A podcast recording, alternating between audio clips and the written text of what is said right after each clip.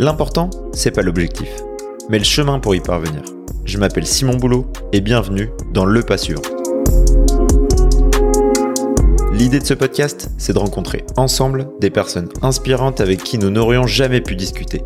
C'est parti, suis-moi à la rencontre de sportifs et d'entrepreneurs qui ont agi, échoué parfois, mais surtout avancé.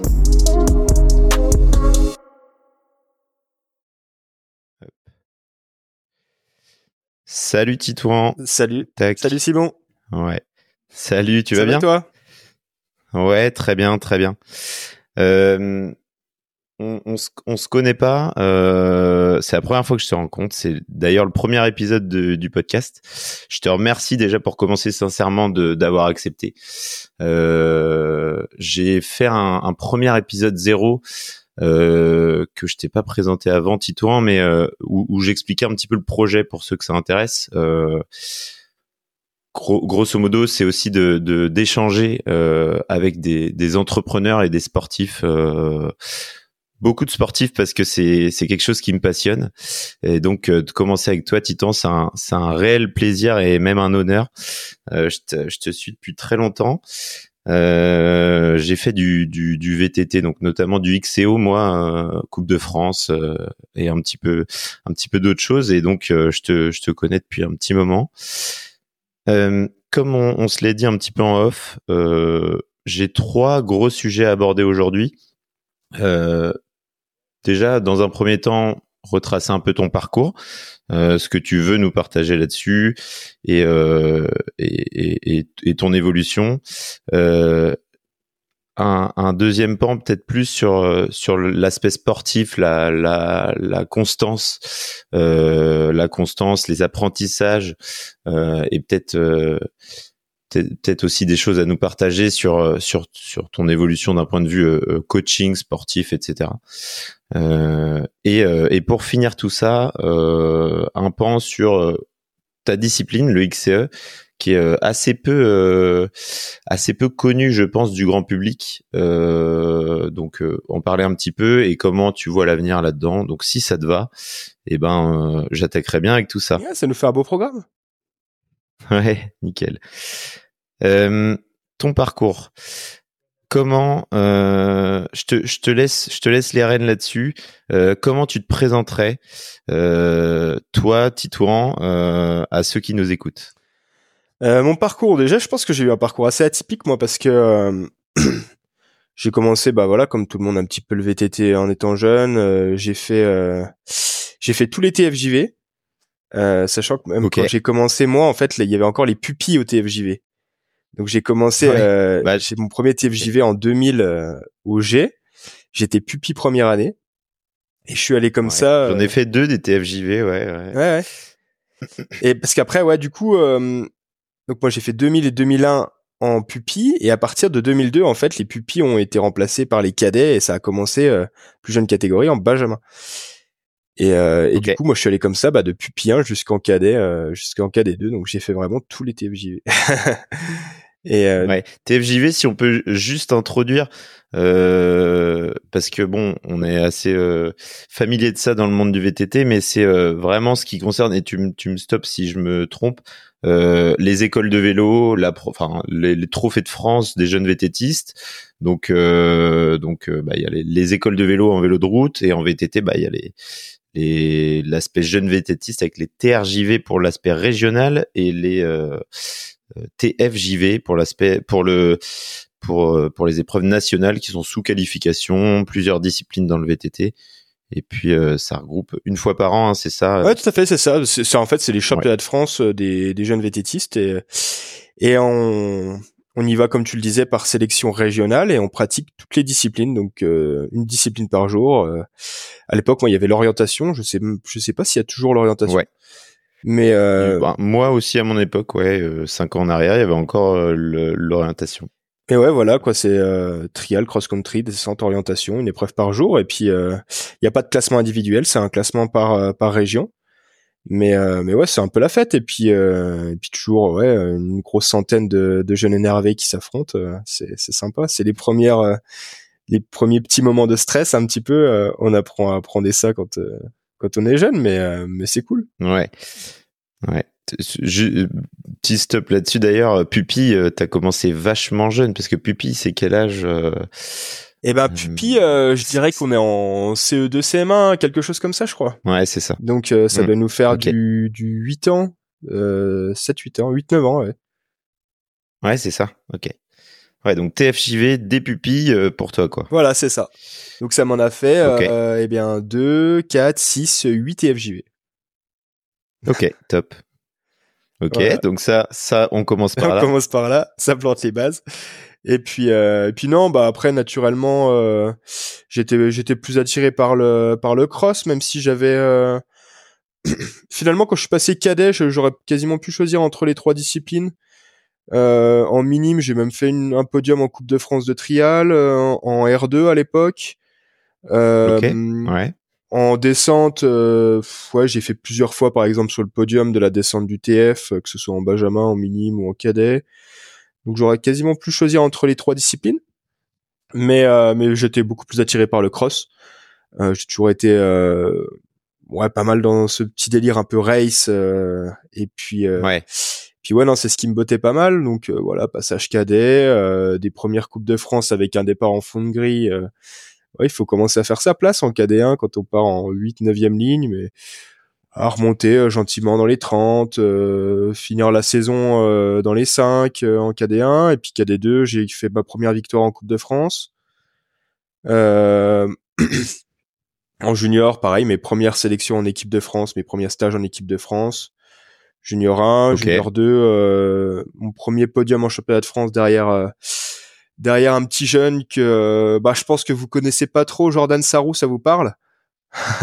Si Jordan Sarou ouais. Bah moi mais euh, je plaisante. je sais pas si nos auditeurs ouais carrément. Qui Jordan qui a gagné une coupe du monde de XCO cette année à Snowshoe.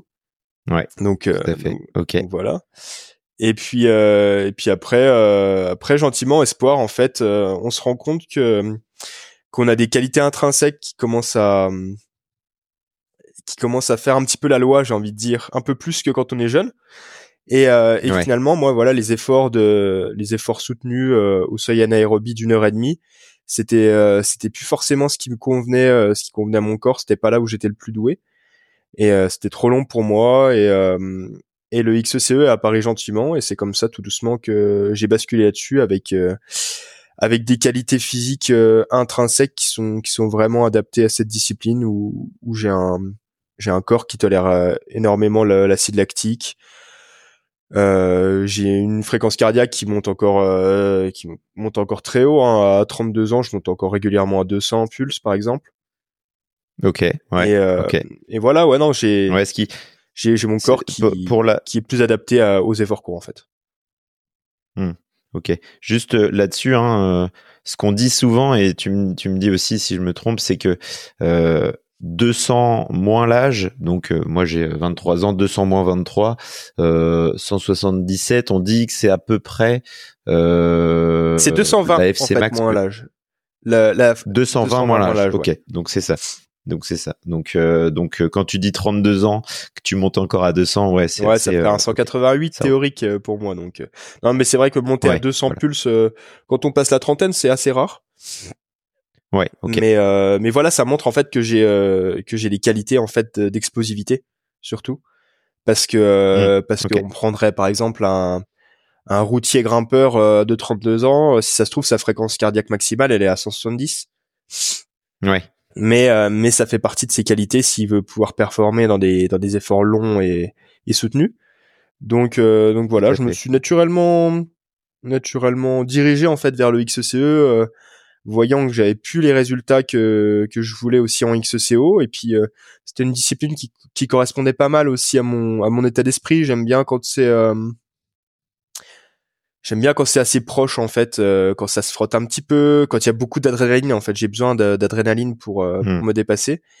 Et, euh, et, ça, je le retrouvais pas mal, pas mal en XCE, même si même si en XCO on le retrouve aussi, mais mais voilà ce ce petit comment dire ce petit truc de jouer presque sa vie en fait sur deux minutes quand on est en finale. voilà, on sait qu'on a deux minutes devant soi pour faire pour faire la meilleure course possible. C'est un peu comme ça que ça se passe en fait et ça me correspondait bien aussi mentalement, donc euh, j'ai réussi pour l'instant à avoir une carrière carrière assez cool dans ma discipline.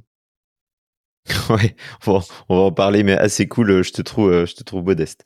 Mais euh, ok. Euh, Est-ce qu'on peut commencer à introduire XCO, XCE On en a parlé.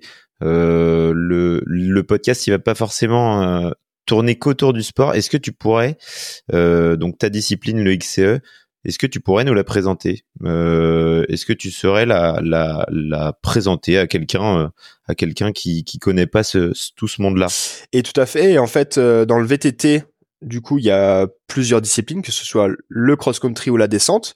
Le cross-country, euh, qui est la seule discipline du VTT qui est présente aux Jeux Olympiques sous le format cross-country olympique. Donc, c'est un peu le format que tout le monde connaît, hein, le cross-country olympique tout le monde part ensemble euh, sur la ligne de départ. On a un tour qui fait 4 km. On tourne euh, en rond comme ça pendant 1h20, euh, entre 1h20 et 1h30, et le premier qui passe la ligne d'arrivée a gagné. Donc ça, c'est le cross-country olympique, donc un effort assez long qui pourrait s'apparenter un peu à, un semi-marathon hein, presque. Et, et mmh. moi, je pratique la discipline courte en fait du cross-country qui s'appelle le cross-country Eliminator, qui se court sur un parcours d'un kilomètre.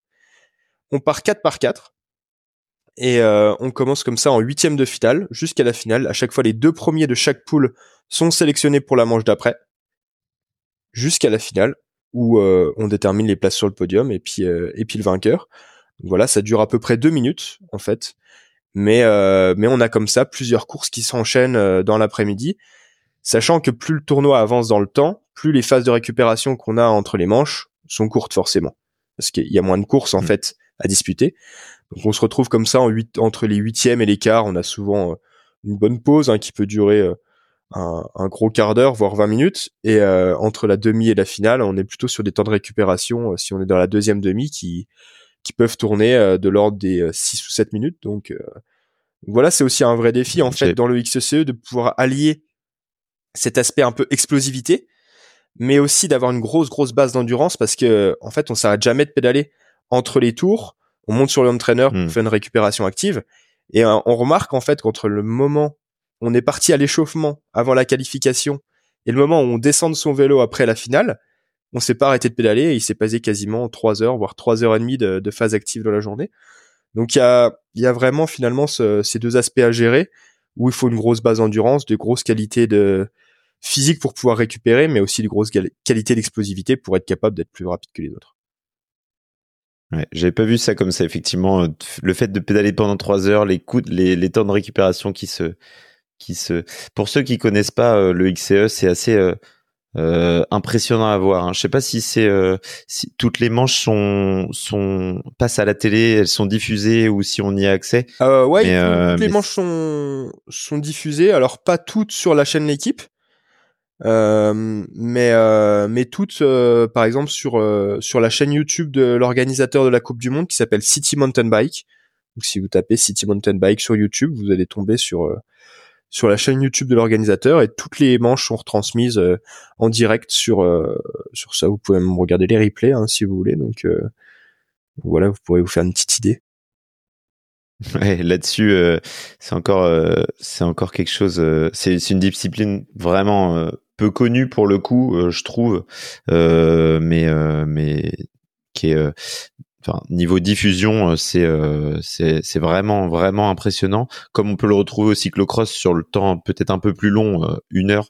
on parlait tout à l'heure du XCO, une heure et demie. Cyclocross, on est une heure une heure de course clairement.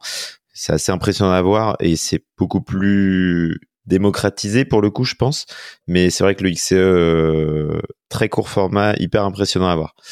Euh, si, si vous connaissez pas, euh, c'est c'est clairement quelque chose qu'il faut qu'il faut voir au moins une fois. Ouais, ouais c'est sympa. Bah après, c'est vrai qu'un un tournoi finalement, la retransmission TV dure à peu près une heure aussi pour nous. la retransmission TV commence mmh. en quart de finale. par contre, du coup, on voit toutes les courses et on voit les dames et les hommes aussi qui courent en même temps. Donc, c'est vrai quoi, on a un format qui est qui est presque fait finalement pour la télé. Euh, c'est des courses assez courtes qui s'enchaînent vite, euh, ça frotte un petit peu, il y a du suspense, il y a quelques parties techniques, euh, quelques sauts qui sont impressionnants aussi. Mais non, pour l'instant, on n'est pas encore la discipline du cyclisme la plus connue, mais mais ça vient gentiment. Et, euh, et voilà, quand on voit les championnats du monde, par exemple en Indonésie cette année avec 20 000 personnes au bord du parcours, ou euh, la manche de Hallen aussi en Allemagne avec euh, pareil 15 ou 20 000 personnes au bord du parcours. On comprend que si on arrive à, à faire une saison complète de Coupe du Monde qu'avec des manches comme ça, euh, ouais, on va complètement, ouais, on va exploser, c'est sûr. Mmh. Ouais, non, et puis euh, le format s'y prête bien. Hein. Le cours comme ça, euh, impressionnant. Euh, bah, on voit aussi le, le XCO, on en parlait, hein, la discipline olympique qui s'est vachement euh, Julien Absalon qui en parle beaucoup mais euh, qui qui s'est vachement euh, raccourci depuis dans les années. Enfin avant c'était pas du tout la même discipline. On avait des, des, des on a perdu une heure des hein, preuves beaucoup plus longues. Ouais c'est ça. Maintenant c'est les circuits sont beaucoup plus impressionnants. C'est c'est c'est beaucoup plus court qu'avant. Et bah, quand on voit le XCE, c'est clair que là-dessus, ça répond complètement euh, aux attentes là-dessus. Euh, ok, top. Merci Titouan pour euh, pour tout ça, ton parcours, la présentation. Euh, je reviendrai bien sur ton sur ton enfance, si tu le veux bien. En tous les cas, euh, là où tu as grandi, euh, la Bresse, hein, c'est ça? T'es es originaire de là-bas? Alors tout à fait, mais pour être honnête, en fait, j'ai pas grandi à la Bresse. Moi, je suis né à Nancy. Ok. Donc dans l'est de la France, hein, pas très loin. Et, euh, et j'ai déménagé à la Bresse avec mes parents euh, plutôt quand j'avais 13-14 ans en fait. Ils ont racheté la la grosse ferme familiale qu'ils ont rénovée. Euh, mais je me suis quand même toujours senti un petit peu vosgien dans le cœur, hein, pour être honnête. Euh, ouais, Voilà, j'ai commencé vraiment à, à trouver ma voie plutôt quand on s'est rapproché des montagnes et euh, j'ai ce besoin aussi de d'être en montagne, euh, que ce soit moyenne montagne ou haute montagne, mais de de vivre là où il y a un petit peu de relief, je me sens je me sens beaucoup mieux. Ouais. Hmm. Euh, Aujourd'hui, t'es es, basé où? La FECLA euh, C'est ça, la FECLA euh, au-dessus de Chambéry. Euh. donc on, on, est en train, on, a acheté là-bas avec ma compagne en 2018 et on a revendu et là on est en train de construire un de construire un beau chalet à la FECLA, juste à l'entrée de la FECLA. Donc voilà, 1300 mètres d'altitude et puis et puis les petits sentiers qui partent qui partent depuis ma maison en fait. Donc euh, assez cool. Et puis pour euh, on est à 150 mètres des pistes de ski de fond. On peut même euh, je peux même rentrer quasiment en ski jusque sur ma terrasse donc ça va être c'est un beau projet. Ouais, c'est top. C'est un beau projet. C'est top. Ouais, j'imagine que pour la préparation hivernale en saison pour faire du vélo pour faire du ski t'es plutôt bien servi c'est top. Ouais c'est okay. pas mal. C'est un beau coin. Ok top. Euh, ton, ton parcours. Donc, on a dit les grandes, les grandes lignes. Euh, six fois champion du monde de XCE. Euh, tu, nous, as expliqué la, discipline un petit peu. Euh, premier titre 2017. Tu as commencé le, le, le, XCE quand? En quelle année? Est-ce que tu saurais nous le dire? Ouais, ma première saison XCE, à l'époque, c'était vraiment les balbutiements de la discipline. Hein, et ça commençait tout doucement à, arriver un peu en Coupe du Monde. Il y a eu un championnat du monde, c'était en 2012. Euh, donc c'est ma première, c'est la première fois que je me suis aligné sur un XCE. Euh, pour l'anecdote, la mon premier XCE de ma vie, hein, c'était à Nove Mesto en Coupe du Monde. Euh, à mhm. l'époque, les coupes du monde de XCE étaient euh, aussi euh, le même week-end que les coupes du monde XCO sur le même site, et j'avais pas passé la qualification. Ça c'est ouais, le décor. je hmm. m'étais fait euh, voilà donc euh, pour euh, revenir en fait on, a d'abord une qualification au temps en, en contre-la-montre et les 32 premiers sont sélectionnés pour les phases finales pour commencer en huitième de finale. Donc là j'étais je me suis fait sortir en qualif. mais mais j'ai vite rectifié la barre hein, parce que parce qu'une semaine après il y avait une coupe de France que j'ai gagnée. Donc donc ça va. Mais euh, mais ouais, j'ai commencé en 2012. Euh, voilà, en 2012, j'ai participé à mon premier championnat du monde. C'était à Saalfelden, en Autriche. Ok. J'ai pas passé non plus la qualification le coup là. mais euh, mais voilà, après euh, j'ai fait la saison complète en Coupe du Monde euh, l'année d'après, en 2013, premier podium en Coupe du Monde à Val-Nord en Andorre. J'étais au championnat du monde aussi à Peter Marisburg en Afrique du Sud où j'avais fait troisième temps de la qualif. Euh, j'étais euh, j'étais sorti en demi, euh, mais pour trois fois rien. Et puis je crois que je dois prendre la septième place finale, quelque chose comme ça. Donc c'est comment ça a commencé à venir à venir gentiment. 2014, bah premier titre de champion de France aussi en 2013. 2014, ça a pas super bien marché. Bon, j'ai quand même conservé mon titre de champion de France mais euh, mais pas mal de malchance en Coupe du Monde euh, qui m'ont coûté mes sélections en fait euh, aux Europes et au monde.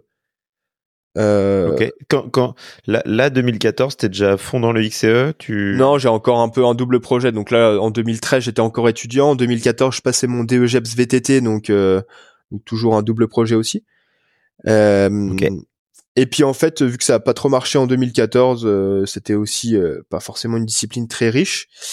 Euh, du coup, je suis allé travailler en fait parce que au bout d'un moment, il faut bien travailler. J'ai bossé comme euh, entraîneur en fait dans le club de ski de fond de la FECLA, qui est le plus gros club de ski de fond en France. Ok. C'était pas mal pour moi parce que euh, finalement, ça me permettait d'annualiser un petit peu mon temps de travail. Je faisais beaucoup d'heures finalement en hiver, forcément, hein, pendant la saison, et ça me libérait un petit peu plus en été pour pouvoir continuer à courir. Et 2015, je fais une belle saison. Hein. Euh, je fais quatrième des Europes, cinquième des Mondiaux, champion de France. Je gagne le général de la Coupe de France. Euh, 2016, pareil, euh, ça se passe plutôt pas mal, mais euh, mais là le, XSE était un peu en train de s'éteindre en fait. L'UCI avait mis le frein parce qu'il voulait le faire passer en discipline olympique, c'est pas passé, donc ils ont commencé un peu à s'en désintéresser. Il y avait plus de Coupe du Monde, il y avait plus qu'un championnat du monde il se passait pas grand chose en 2016. Et en 2017, j'ai eu l'opportunité de passer pro pour euh, semi-pro en fait pour l'équipe de mon père.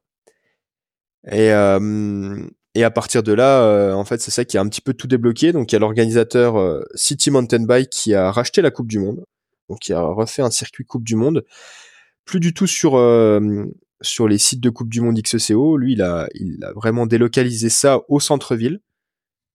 C'était c'était un peu son credo et euh, et euh, je pense qu'il avait raison aussi hein, parce que c'est aussi l'intérêt du XCE. Le parcours fait 500 mètres, on fait deux tours, hmm. donc un kilomètre. C'est ultra facile en fait de l'implanter au centre-ville. Ça permet aussi de, bah voilà, auprès des collectivités ou ou des, des municipalités de pouvoir vraiment le le mettre dans des endroits un petit peu euh, pas folkloriques mais mais qui, qui peuvent aussi mettre en valeur le patrimoine. Les dernières, on a fait, hmm. une manche sur le Trocadéro à Paris Hmm. Voilà des choses que d'autres manifestations sportives ne peuvent pas faire.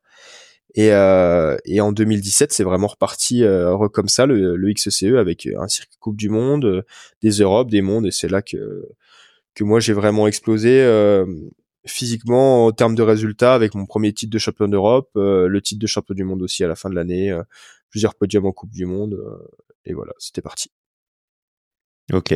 Tu dirais que t'en, t'en, t'en vis depuis 2017 en, ouais, en 2017, euh. j'étais semi-pro. En fait, je continuais aussi à travailler en tant que vacataire euh, au club de ski de la FECLA, surtout en hiver. D'accord. Pour compléter mon salaire, j'avais des, je faisais des plans d'entraînement aussi, euh, coaching pour des athlètes. Et, et je commence, je commence vraiment à en vivre à 100% depuis 2018-2019 à peu près. Ok. T'en, fais encore aujourd'hui du, du, coaching? Euh, J'en fais encore un tout petit peu. C'est une un tout petit peu, mais euh. C'est une activité que t'as quand même gardé un peu? Je le garde en fait. Je l'ai gardé pour deux athlètes, mais euh, mais je je veux pas trop le développer parce que c'est pas c'est assez, antinomique en fait d'être athlète et de très haut niveau et coach en même temps. En fait, quand on est athlète de très haut niveau, on se doit d'être un petit peu égoïste, un petit peu hmm. centré sur soi-même et, euh, et c'est pas facile de suivre un, un athlète qui demande par exemple la même chose. Donc j'ai plus que j'ai plus que deux euh, que deux gars que je suis en fait qui sont pas des athlètes de très haut niveau mais qui ont des beaux projets sportifs quand même notamment en ultra trail ou sur des sur des grandes cyclos sur des Ironman ouais, c'est ce que, que j'allais te demander ouais dans, dans le dans le milieu du XCE ou non? Non non non, bah non surtout pas dans le XCE je trouve que ce serait un peu euh, comment dire? Euh, malsain que j'entraîne hmm. euh, que j'entraîne quelqu'un en XCE. Ouais, Pour les deux parties, c'est pas c'est pas très sain, je trouve. Donc voilà et puis non non maintenant ouais, j'ai j'ai plus que deux athlètes en fait pour garder quand même un petit pied dedans et mais euh, mais c'est plus euh, c'est plus une principale source de revenus non. Ouais, ça marche. Ok. Euh, quasiment à 100%, euh, on peut dire 100% sur ton métier qui est la discipline du XCE. Euh, c'est quoi le quotidien euh, d'un de Titouan? C'est quoi le quotidien d'un champion du monde? Euh, Beaucoup d'entraînement, j'imagine, mais il doit y avoir plein de choses à côté. Est-ce que tu saurais nous décrire une journée type ou une semaine type, peut-être en fonction aussi de la saison Ça me paraît assez important. En hiver ou pendant la saison. Est-ce qu'il y a des grosses différences euh, entre ces deux, ces, ces, deux journées type Est-ce que tu saurais nous, nous présenter un peu le, le décor? Alors des grosses différences dans la journée type, finalement pas tant. Euh, dans l'état d'esprit un petit peu plus quand même. c'est un peu plus relax en hiver quand même. Euh, mmh, Mais sinon, la journée type, j'ai deux enfants, donc on se lève quand même souvent assez tôt. J'emmène c'est vers 7h, 7h15. Euh, de 7h, 7h15 jusqu'à 8h30, c'est l'action parce que euh, il y a le petit déj, préparer les sacs pour aller à l'école, euh, le sac du petit pour aller à la crèche. À partir de 8h30, souvent du coup, c'est un peu plus cool.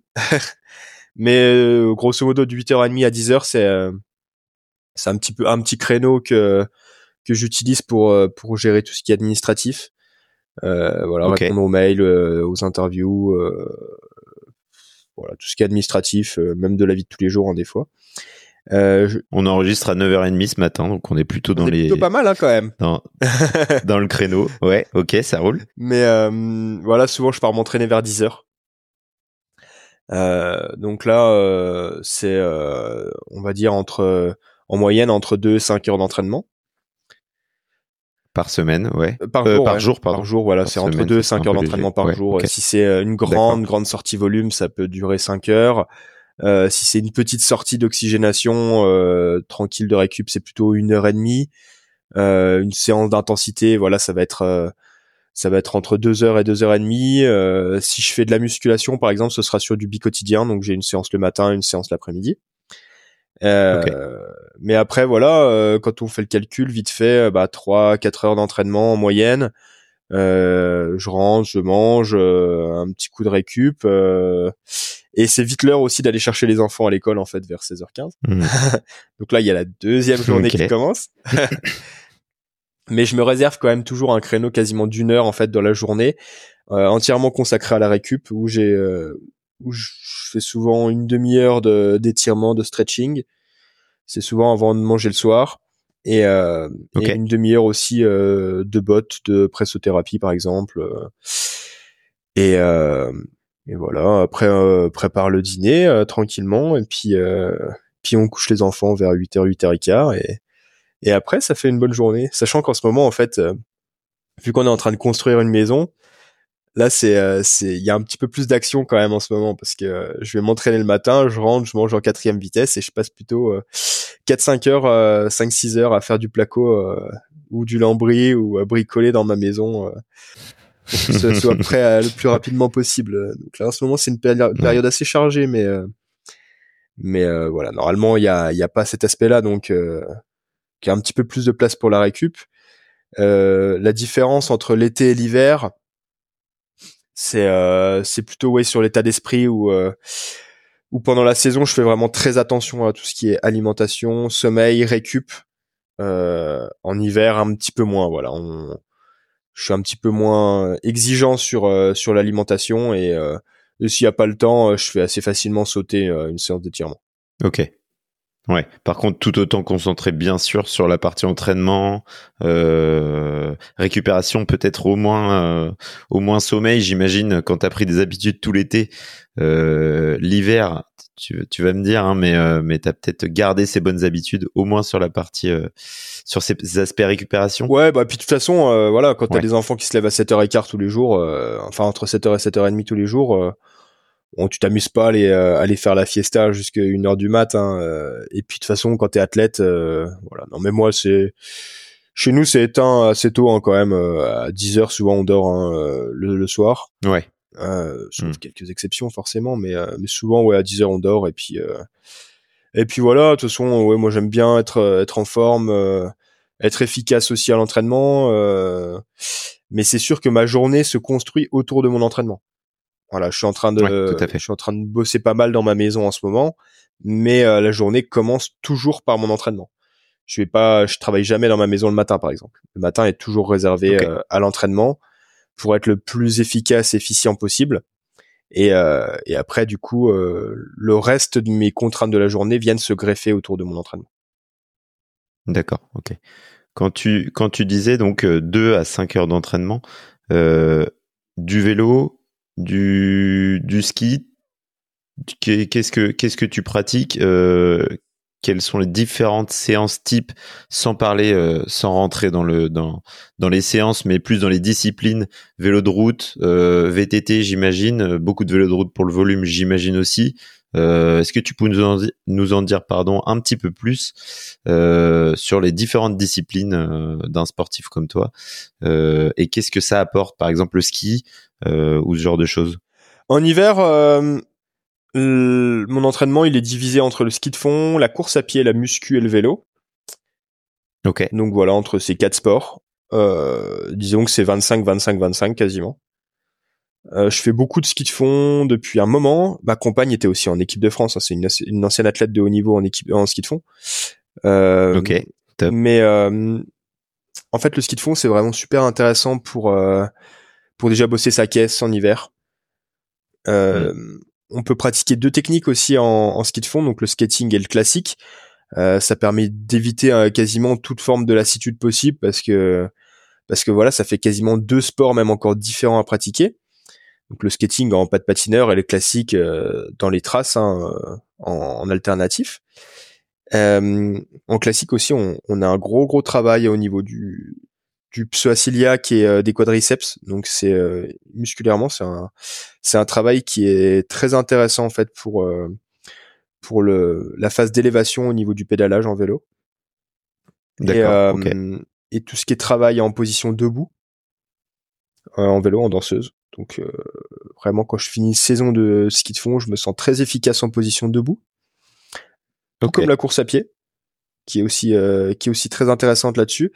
La course à pied, que ce soit en trail ou euh, en course à pied sur route ou sur des séances d'athlétisme, ça permet aussi de de bosser pas mal au niveau au niveau réactivité musculaire parce qu'il y a toujours cette phase d'impact au sol qui qui oblige justement à avoir surtout sur des séances d'athlétisme, avoir euh, une phase d'impact assez assez courte et assez explosive. Donc dans une discipline comme la mienne, c'est super intéressant de bosser sur des 200 mètres ou des 400 mètres ou des 800 mètres. Euh, forcément euh, de la muscu hein, aussi même si moi je pousse jamais trop trop de charge je travaille beaucoup sur charge légère en pliométrie en dynamique D'accord. Parce que finalement, ouais, explosivité peut-être. Euh, Mais le rapport poids-puissance c'est aussi très important avec XCC. On a beaucoup de phases de relance où euh, on est obligé de créer de la vitesse à partir d'une vitesse de déplacement assez faible. Donc forcément, le, le poids rentre directement en, ligne de compte où, euh, où voilà, plus on est léger, bah plus on crée de la vitesse facilement hein, finalement. Au départ, c'est la mmh, même chose. Tout à fait. Quand on fait un départ arrêté, le départ est super important avec XCE. Donc euh, voilà, il y a toutes ces phases de musculation, gainage sur des séances qui durent à peu près une heure et demie. Et puis euh, et puis le vélo en hiver, c'est euh, c'est surtout réservé pour l'endurance. Voilà, donc des longues sorties de route. Jusque janvier, je touche quasiment pas à mon VTT. Si je vais en off-road, c'est plutôt en gravel ou en e-bike. Mais j'aime bien avoir cette petite rupture finalement avec le VTT. En gravel, euh, on travaille aussi des choses intéressantes, hein, euh, ou en cyclocross par exemple. C'est euh, c'est des vélos qui tolèrent quand même beaucoup moins les erreurs que qu'un 29 pouces avec des gros pneus et puis une fourche tout suspendue. Donc ça oblige à être un petit peu plus propre, un peu plus précis. Voilà, ça permet de d'avoir cette petite rupture avec le VTT plus conventionnel. Ok, top. Euh, faut aussi savoir hein, euh, pour tout le monde que et, là aussi tu m'arrêtes euh, mais euh, mais quand je faisais du VTT peut-être que je faisais je faisais beaucoup de VTT mais en fait en saison plus particulièrement on pratique le VTT le week-end. Je sais qu'en semaine la majorité de mon temps était passé en fait sur un vélo de route. Hein. Ça permet, euh, ça permet de bah, peut-être pratiquer des exercices, ce genre de choses d'une manière plus continue, surtout sur le volume. Euh, donc c'est vrai que c'est aussi assez euh, peu su aussi depuis l'extérieur, mais mais tous les VTTistes font de la route et s'entraîne énormément sur route, quoi. Tout à fait, tout à fait. Après, moi, je pense que pendant la saison, la route, ça représente à peu près 40% de mon, de mon entraînement. si on prend un cycle, je passe quand même plus de temps sur mon VTT. Euh, toutes les séances d'intensité, je les fais en VTT parce qu'il faut retrouver la position et euh, le coup de pédale euh, vraiment lié au VTT, sachant que mes séances d'intensité aussi, euh, j'essaye toujours d'avoir des phases de récupération sur des parties techniques aussi pour travailler euh, pour travailler l'aspect technique. Mais mais c'est vrai que les séances d'endurance de volume qui sont supérieures à 3 heures, j'en fais je dirais 80% en route. Donc c'est surtout vraiment réservé à l'endurance. Euh, même peut-être 85% en route et, 15% euh, dans la saison en VTT. J'en fais quand même hein, en VTT euh, des fois des sorties de 4 heures, mais c'est quand même beaucoup plus rare. Euh, après, sinon, toutes les autres séances en fait sont faites en VTT pour moi. Donc les séances d'oxygénation, les séances de vitesse, les séances de d'intensité ou, euh, ou de simulation de course sur des sur des parcours type en XCE, elles sont toujours faites en VTT. Ok. Top. Merci, euh, merci beaucoup Titon pour tout ça. Je vois le temps qui défile. Euh, je vais essayer de, de, de, de, changer un peu de d'aspect. On parlait tout à l'heure de, de, ton palmarès, euh, de, de tout ce parcours, enfin de tout ce parcours à, si haut niveau. Euh, est-ce que tu pourrais nous dire deux mots sur euh, la constance? Comment on reste constant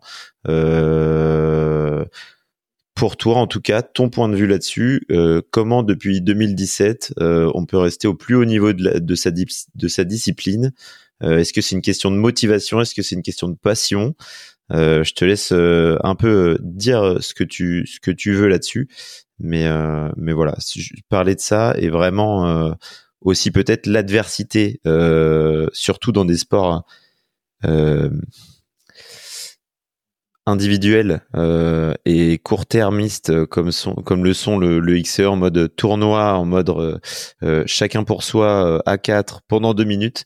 L'adversité, la constance, est-ce que tu pourrais nous dire deux mots là-dessus? Je vais pas te donner mes secrets quand même. non, pas je rigole. Ce que, je rigole. Mais, euh, tu mais tu vois, t'as parlé de passion et de motivation. C'est exactement les deux mots qu'il faut retenir en fait. Moi, je suis un, un grand, grand passionné de, de VTT, c'est et de vélo et de sport, mais plus particulièrement de VTT. C'est une vocation pour moi. C'est un, c'est it's a way of life en anglais. Vraiment, c'est euh... moi je mange et je dors euh, vélo euh, en général. Euh, j'adore ça et euh, j'en ferai encore euh, après ma carrière. T'as parlé de donc voilà c'est c'est une vraie passion. en fait, ce qu'il faut comprendre, c'est que moi je suis pilote pro, mais que si j'étais pas pilote pro, je ferais quand même du vélo tous les jours. Donc là, aujourd'hui, on me paye pour faire ma passion et pour monter sur mon vélo tous les jours. Donc je le faisais avant sans être payé, je le ferai après sans être payé. Et si j'étais pas payé je le ferais quand même. Donc moi j'ai la plus belle vie du monde hein, en ce moment.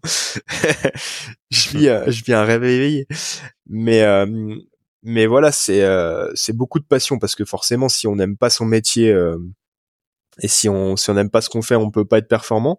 Voilà là j'étais chez mes parents à la Bresse dans les Vosges toute la semaine je regarde par la fenêtre encore là il, il tombe il a plus des cordes et des cordes et des cordes toute la semaine euh, il faisait 4 degrés.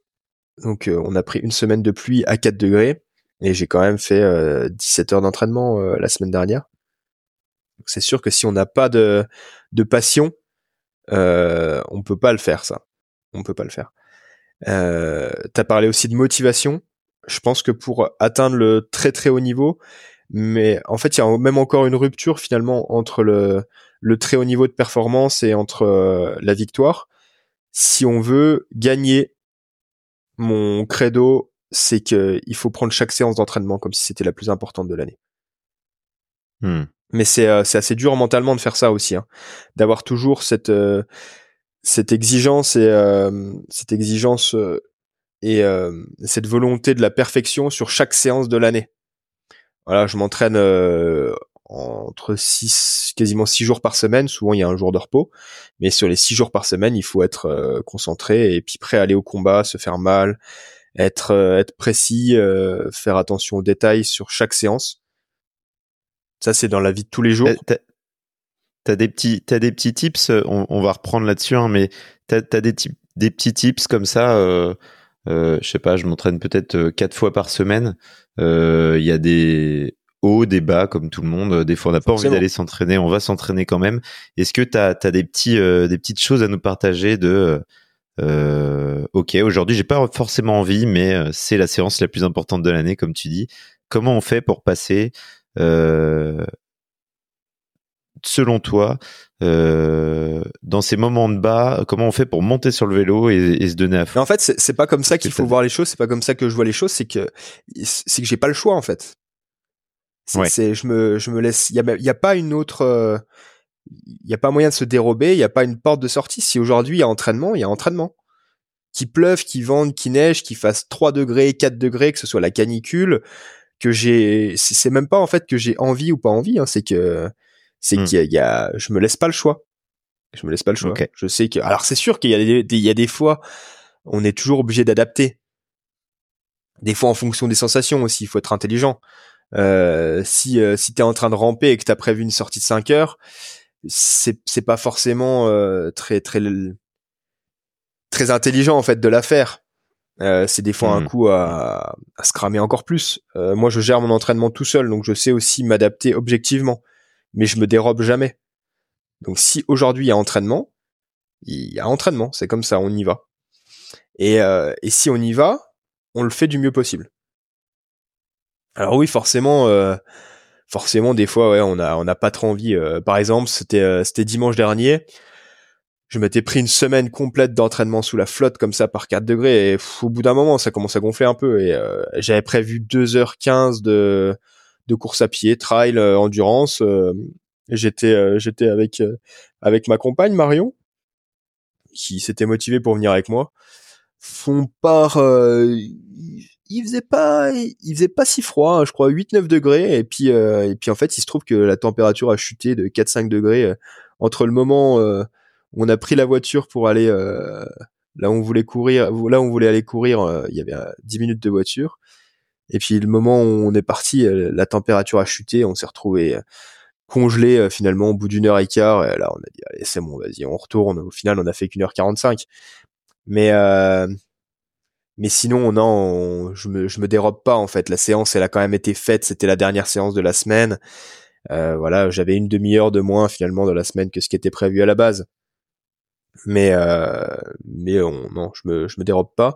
Il faut toujours être euh, être motivé, voilà, mettre mettre ses tripes sur le ses tripes par terre pour euh, pour essayer de progresser et donner à chaque fois la meilleure version de soi-même. Est-ce est que ce, ça, ça a toujours été en toi, tu penses, ou est-ce que tu, tu penses peut-être à la saison prochaine, à, à, la prochaine course qui arrive? Est-ce que tu ou, est-ce que tu penses que tu t'es jamais laissé le choix et que ça a toujours été comme ça? Euh, C'est quand même un peu oui une question de caractère euh, intrinsèque finalement. J'ai toujours aimé m'entraîner. Euh, j'ai jamais mmh. euh, bah si forcément j'ai déjà bâché quelques séances d'entraînement quand j'étais plus jeune. Avec les années, je suis de plus en plus rigoureux, ça c'est sûr vraiment de plus en plus rigoureux. Mais euh, mais non, oui, j'ai toujours été un petit peu dans, dans cet état d'esprit. J'ai toujours été travailleur. J'ai toujours fait euh, attention aux détails. Ça m'a jamais dérangé de me lever tôt aussi pour euh, pour aller bosser ou j'ai jamais été trop feignant. Euh, j'ai toujours été un peu comme ça. Par contre, c'est vrai qu'avec les années, vraiment de plus en plus. Et euh, ce soit pareil au niveau de l'alimentation, de faire le métier toute l'année. Euh, quand on passe la trentaine, c'est aussi un peu plus difficile de s'affûter mais euh, mais voilà à l'époque voilà je savais que si j'avais un objectif euh, le mois avant euh, je mettais vraiment les bouchées doubles au niveau mmh. du job je m'affûtais bien et j'étais prêt maintenant ça dure toute l'année et je vais même encore plus loin quand je le fais avant avant avant un objectif donc je suis plus rigoureux avec les années c'est sûr mais je l'ai quand même toujours un peu eu en moi ok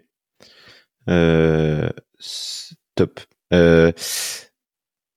on a parlé un peu de tout ça, euh, le côté pression euh, d'objectifs qui arrivent euh, surtout. on, parle de Coupe du Monde, de Championnat du Monde.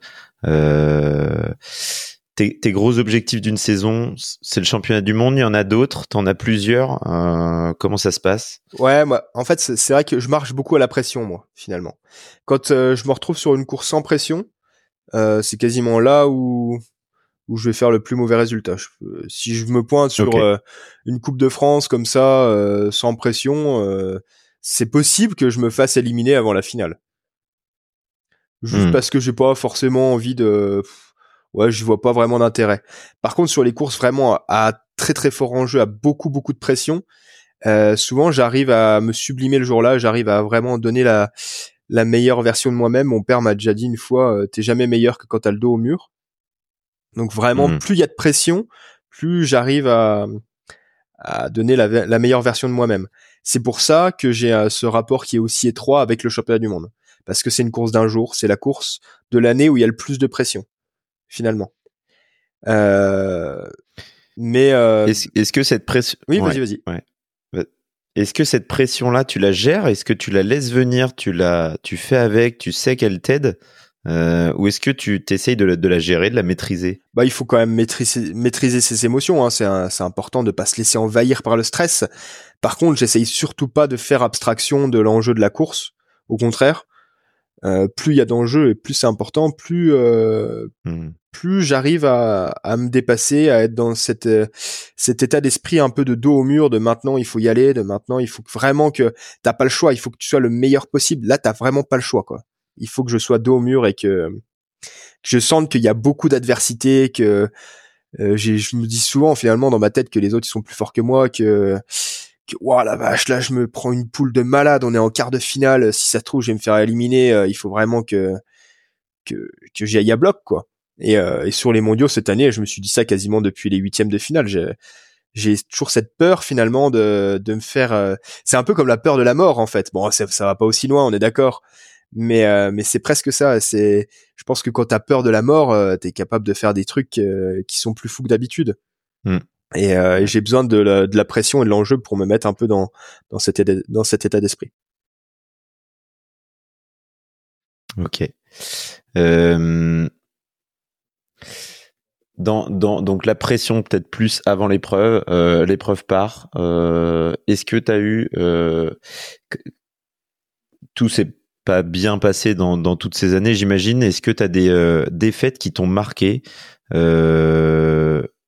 Peut-être sportive et, peut-être sur d'autres aspects de ta vie si tu veux le si tu veux le partager. Mais euh, ce que tout le monde appelle des échecs on va dire. Est-ce que tu as des euh, as des euh, ouais des échecs des défaites qui t'ont marqué euh, comment tu prends ces aspects-là? Comment tu euh, comment tu, rebondis peut-être ou comment tu, tu les prends? Est-ce que tu les acceptes sans rebondir? Est-ce que tu tu les prends comme un défi pour faire mieux plus tard? Est-ce que tu apprends de tout ça? euh, sportivement, peut-être pour commencer, est-ce que tu as une défaite euh, euh, qui t'a marqué? Ouais, ouais, j'ai et, fait avancer. Hein. La, la, défaite qui m'a le plus, bah en fait, c'est c'est drôle parce que ça ça s'est enchaîné en fait. J'ai deux défaites qui m'ont fait vraiment mal un petit peu. C'était l'année dernière, c'était la saison dernière. Donc celle moralement qui m'a fait le plus de mal, c'était ma deuxième place sur la Coupe du Monde de Paris sur le Trocadéro. Là hmm. vraiment euh, chez toi. bah voilà, c'était c'était assez exceptionnel de d'avoir mis une Coupe du Monde euh, sur le Trocadéro à Paris. Euh, j'étais quand même en lien étroit avec les organisateurs. Euh, et voilà, je voulais gagner là. Je voulais vraiment gagner sur le Troca. On a, on remontait le Trocadéro le long le long des bassins, le long des fontaines. Donc sur la photo, il y a quand même la Tour Eiffel dans l'axe de la dernière ligne droite, quoi. Donc c'est un truc de malade. C'est un truc de malade et euh, et je fais le tournoi parfait hein, parce que il c'était il pleuvait il fallait partir devant euh, euh, je fais le meilleur départ euh, je pars en tête je fais toute la course en tête je lance le sprint et, il se trouve que Félix Klosman euh, un allemand fait la course de sa vie le jour-là et qui m'a il me saute dans les dans les 20 derniers mètres sur la ligne donc hmm. donc là ouais ça a été assez frustrant je m'en suis voulu hein, je me suis je me suis tapé sur le casque à l'arrivée tellement je m'en voulais et puis une semaine après, eh ben euh, clou du spectacle, hein, euh, le général de la Coupe du Monde se jouait entre Simon Gegenheimer euh, et, et, moi. On était séparés de six points. Hein. Simon était en tête. ce qu'il faut savoir, c'est qu'après la qualification, enfin sur la manche de qualification euh, contre la montre, on a aussi des points pour le classement général de la Coupe du Monde qui sont attribués. Je fais deuxième de la qualif, Simon fait troisième, donc je reviens à un point au classement général de la Coupe du Monde après dimanche dans la saison. Euh, on se retrouve tous les deux en finale, hein, forcément, hein. sinon c'est pas drôle. Et, euh, et Simon euh, gagne la course pour euh, une roue finalement, même une demi-roue devant moi. Hmm. Donc le général de la Coupe du Monde s'est joué à une demi-roue en fait l'année dernière. Et c'était une semaine, à, une semaine après le Trocadéro. Donc là, tu vois, le clou a été bien enfoncé et bien tourné dans la plaie. Euh, par chance, finalement, c'était deux semaines avant les championnats du monde que j'ai remporté. Donc, peut-être qu'on peut y voir un signe, ouais. ah, c'est fou, ah, c'est fou. Euh, je regarderai ça parce que je pense que je l'ai pas vu. Donc, euh, j'irai, j'irai voir ça. 9h58, on va essayer aussi de de, de finir les sujets qu'on qu'on voulait voir.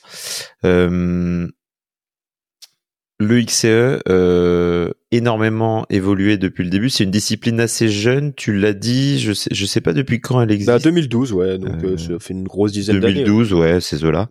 Ok. Comment comment tu vois euh, l'évolution de ce sport? On l'a vu un petit peu euh, tout à l'heure en, en, parlant peut-être de l'aspect euh, spectaculaire, etc. Comment tu le vois euh, évoluer? Est-ce que tu vois des, nouveaux athlètes qui, qui commencent à arriver? Est-ce que tu vois une génération euh, arriver Jusqu'à quel âge on pratique ce sport-là? Comment comment tu vois la suite sur sur le sport, que ce soit pour toi sur ta carrière et sur le XCE peut-être plus généralement? Euh, alors déjà pour moi perso j'ai signé deux ans avec mon équipe donc euh, quoi qu'il arrive je suis sûr euh, pour les deux prochaines années je suis même sûr pour les quatre prochaines années en fait. Je me suis fixé 2027 donc j'aurai 36 ans. Après voilà dans l'idée hein, c'était de finir la, ma carrière avec mon équipe actuelle. Pour l'instant de signer un contrat de deux ans mais après ce contrat il y aura sûrement une reconduction aussi de deux autres années. Donc je me suis fixé 2027 36 ans. J'exclus pas pourquoi pas de continuer encore une, voire, on sait jamais, mais je pense pas deux saisons après. Euh, ce sera vraiment en fonction de la motivation, euh, en fonction de mon niveau aussi. Mais je pense qu'à 36 ans, je peux encore, euh, je peux encore me défendre, à mon avis. Hmm. Je pense pas que tout le monde puisse aller jusque jusque au-delà de 35 ans. Mais moi, j'ai une maturité physique assez tardive une maturité musculaire assez tardive. J'ai pris du muscle jusque quasiment mes 30 ans en fait. Donc, euh, donc je pense par rapport aussi à mes charges d'entraînement que je suis capable de tenir jusque 36. Et ce sera à mon avis la barrière. Donc euh, voilà. Bon après, il y a des cours, il y a des, il y a des, des champions exceptionnels, hein, comme Charter, euh, qui est capable de gagner le classement général de la Coupe du Monde cette année euh, en mm. XCO à 37 ans. Incroyable. Donc, euh, mm. sait-on jamais, hein, peut-être que je serai capable encore de pousser une année de plus. on verra. On verra, mais je pense que 36, c'est jouable aussi. Après, oui, il y a toute une... Oui. Ouais. cet âge-là, il est-ce qu'il est, euh, est-ce que l'âge euh, descend plus on va dans l'explosivité? Est-ce que ça n'a aucun rapport? Euh, On parlait de Shorter par exemple, qui est lui du coup sur la discipline olympique un peu plus long, un peu plus de, enfin, l'effort est plus lissé et plus long. est-ce que tu penses que que voilà, est-ce que l'âge a un rapport avec cette, cet aspect explosif Ouais, forcément. moi, je sens quand même avec les années que je suis un petit peu moins bon au départ, d'année en année. C'est vraiment le, hmm. la quintessence de l'explosivité. Euh, par contre, du coup, euh, ce petit manque d'explosivité au départ, tu le combles aussi avec les années euh, sur plein d'autres points, sur déjà l'expérience, le fait de gérer sa course, le fait de gérer son effort pendant la course. Ça, c'est très très minutieux en fait, hein, parce qu'on a deux minutes d'effort. On peut pas partir au sprint et puis faire un sprint d'effort maximal pendant deux minutes. Hein. Physiologiquement, c'est impossible. Hmm. Donc il y a toujours complètement. des, micro part de gestion en fait. un moment, on est obligé de souffler, un moment, on est obligé de se relâcher un peu. Et ça, finalement, avec l'expérience, t'apprends vraiment à le gérer de plus en plus et à l'optimiser finalement pendant la course. Euh, il y a aussi euh, une meilleure récupération finalement entre les poules, plus on prend de l'âge. Donc l'un dans l'autre, je suis un petit peu moins bon au départ, mais euh, finalement, vu que je récupère mieux, je suis pas, je suis quasiment meilleur sur les dernières lignes droites. Euh, puis euh, puis voilà, on arrive à combler euh, finalement. Voilà, c'est des curseurs qu'on mmh. ajuste hein, finalement avec les années. Donc le, le, corps change un peu et il faut il faut s'adapter. Mais, mais voilà. Ok. Hmm, je t'ai coupé, tu disais, euh, euh, je parlais aussi de l'avenir du XE, etc. Ouais. Je sais pas si tu sais où tourner. Il y, y, a une nouvelle génération hein, qui est en train d'arriver. Finalement, la moyenne d'âge est quand même assez basse hein, en XCE. On a beaucoup, beaucoup de, de coureurs euh, et de pilotes qui sont forts et qui font régulièrement des podiums de moins de 25 ans. Donc ça, c'est une bonne chose. Euh, nous, finalement, avec Simon euh, Gegenheimer, on est un peu les dinosaures hein, maintenant. Euh, moi, je vais sur mes 33 là en 2024. Euh, Simon va sur ses 36 lui en 2024. Euh, donc hmm. on est on est vraiment les dinosaures, mais euh, mais au final on est quand même toujours devant, donc c'est bien. Et puis nous on a c'est que ça marche. on a connu la discipline depuis, euh, on est né avec hein, en fait. Hein. Mais ouais, il y a beaucoup beaucoup de jeunes qui arrivent en France. Il y en a pas mal et même au niveau mondial, hein, que ce soit Sondre Roque, le, le, Norvégien qui arrive, qui est très très fort, euh, Theo Hauser, euh, autrichien aussi, euh, qui, qui marche très bien. Donc donc c'est bien, ça, ça montre que quand on quand on sera parti, il y aura il y aura il y aura de la relève au niveau du XCE. Et et puis après en termes d'évolution de la discipline, j'ai la chance d'être dans une équipe qui est très dynamique, euh, qui, a, qui a des bons moyens aussi, et, euh, et on est quand même très tourné sur le sur le, le développement de la, de la, discipline en général. Euh, ce qu'il faut savoir, c'est que les prochains championnats du monde qui auront lieu à Allen, en fait, sont organisés par mon équipe. Allen, c'est le c'est le QG hein, de, de mon équipe. C'est là où habitent euh, bah, Simon Guggenheimer et puis euh, Stephen Toom, mon manager. Euh, je pars cet après-midi hein, pour Allen d'ailleurs. Hmm. Donc, donc voyez, voyez, il y a aussi cet aspect d'organisation finalement de grands événements que que fait mon équipe et euh, qu'on est vraiment euh, inclus directement sur le développement de la, de la discipline. Et euh, ça passe, je pense, par, par justement ces, ces courses au centre des grandes villes, dans des villes prestigieuses, avec avec une énorme communication qui est faite autour. Il faut que ça, faut réussir à le transformer un petit peu en, en show hein, finalement le XCE. Faut que faut qu'il y ait des flammes, faut qu'il y ait des fumigènes, faut qu'il mmh. y ait des lumières, que ce soit dans la nuit. Faut qu'il y ait un concert de rock euh, en même temps. Ouais, on le voit, on le voit beaucoup dans la dans la Formule 1, dans toutes les disciplines. Ça, bah voilà, Stéphane, mon manager par exemple, était euh, à la à la finale euh, du de la saison de F1, le Grand Prix d'Abu Dhabi. Mmh. Donc voilà, pour s'inspirer aussi un petit peu de, de ce qui se fait là-bas. Mais mais comme tu fais le parallèle avec la F1, euh, on, on, va pas, on va pas se dire qu'on est qu'on est en F1. Hein. c'est pas les mêmes moyens. Euh, on en est très très loin.